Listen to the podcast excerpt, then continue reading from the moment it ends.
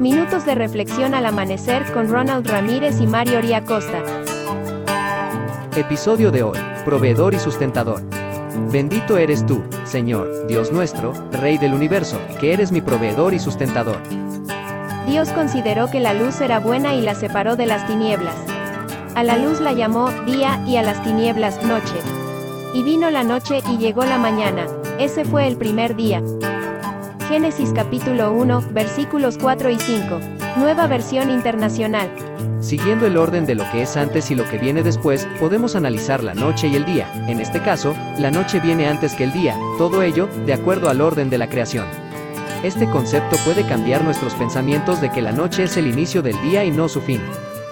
Así como Dios al crear a Adán y Eva y antes de que estos realizaran alguna labor, le dio el descanso del día sábado para que obtuvieran todo lo que necesitarían en la semana que estaba por iniciar, también a cada uno nos permite descansar y obtener las energías necesarias antes de iniciar las labores del día.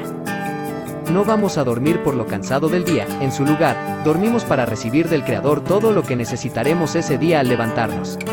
Pensarlo de esta forma nos cambiará la perspectiva de las cosas y agradeceremos al Señor por su bondad y misericordia al proveernos antes de necesitarlo. Cuán bueno es tener claro el orden de todo, ya que nos ayuda a comprender mejor el gran amor de Dios, quien desea lo mejor para cada hijo y está dispuesto siempre a dar antes. Por eso amamos nosotros a Dios, porque Él nos amó primero. Que el Eterno te bendiga y te preserve, que el Eterno ilumine su rostro hacia ti y te otorgue gracia, que el Eterno eleve su rostro hacia ti y ponga paz en ti.